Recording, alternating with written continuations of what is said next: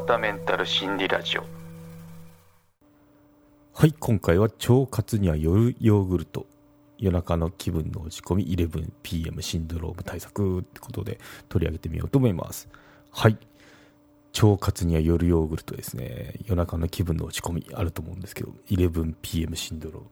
と呼ばれてるそうです。はい。うん。まあなんかあの夜中ってこう気分が落ち込みやすかったりしますよね。うん、でやっぱそういうのは研究がなされててあの 11PM シンドロームっていう名前がついてるほどなんですね。またあの記事の方見つけたんで概要欄に関連リンクの方貼っときますので興味ある方は覗いてみてくださいってところですね。はい。うん。そうですね。気分が最も落ち込むのは23時、まあ、11PM ですよね。うん、らしいです。長期化するコロナ禍の心の不調を訴える現代人が増えていますということですね。で、注目すべき調査結果が発表されました。ってことで、うん、そう一見すると何のつながりもなさそうなんですけど腸と心の関係っていうのは明らかになりましたよという話でしたね、うん、まああの我々この広渡のの皆様はこの腸とメンタルの関係っていうのはあの以前も取り上げだと思うんですけど、まあ、ご存知の方も多いと思うんですけどまたちょっとおさらいも含めて。で初めての方は今回あそういうこともあるんだっていうのを知ってもらえばいいかなと思いますね。はい。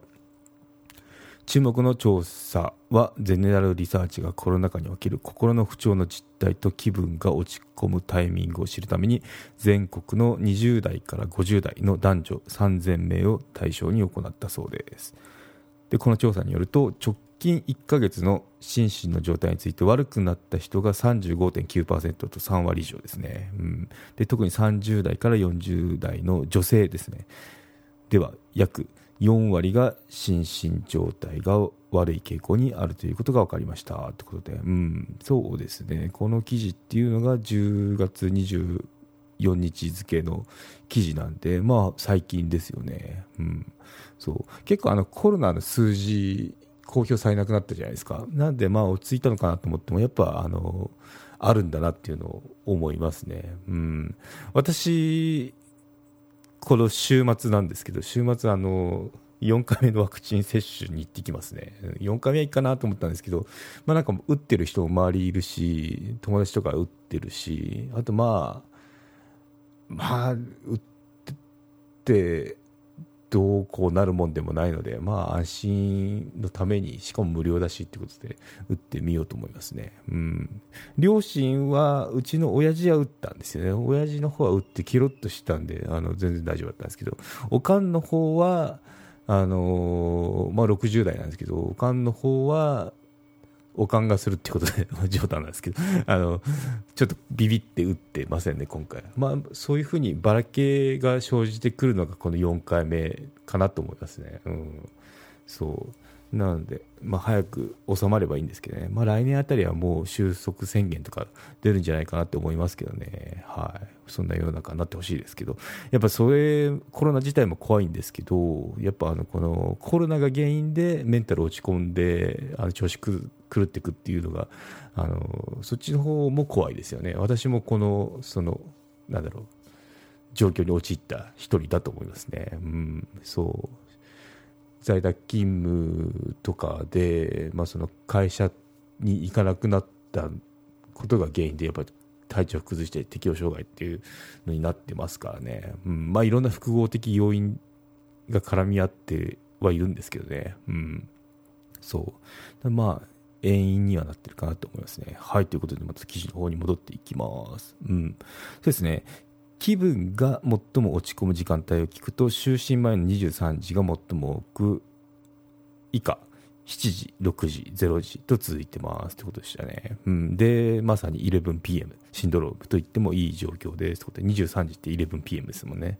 はい。で、ちなみに23時に気分が落ち込む理由としては、寝る前にいろいろと先のことで不安なことを考えるからってことですね。20代男性ですね。は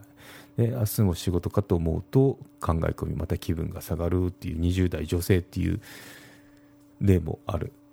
そうですね。はい。うん、まあ寝る前ってなんかネガティブなことを考えてしまうと、どんどんこうずるずるいってしまいますよね。はい。っていうような事例も紹介されてました。これに関してあの自律神経スペシャリストである世田谷内科神経内科クリニック久手健院長がコメントを述べてますね。久手健さんってなかなかな珍しい名前ですけどね。はい。就寝前は交感神経優位から副交感神経優位へと自律神経が切り替わる時間です。この切り替わりのタイミングは不調が最も出やすく特に周りが静かだと気分の落ち込みを感じやすくなってしまうものですってことですね、はい、また寝る前に仕事のことや明日のいろいろなことを考えてしまうと回答がありますけどリラックスすべき就寝前に考え込むことでさらに自律神経の乱れのスパイラルに陥ってしまいますよと、うん、でこのまま寝床に入ったとしても交感神経副交感神経がすっきり切り替えられずにレム睡眠と呼ばれる夢見がちの状態になって深い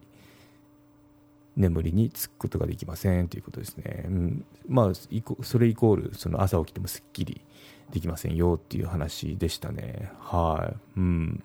そうですね。やっぱあの寝る前に考え事っていうのは良くないですよって、まあ、興奮しちゃいますからね頭の中が。もやもやしたりとか、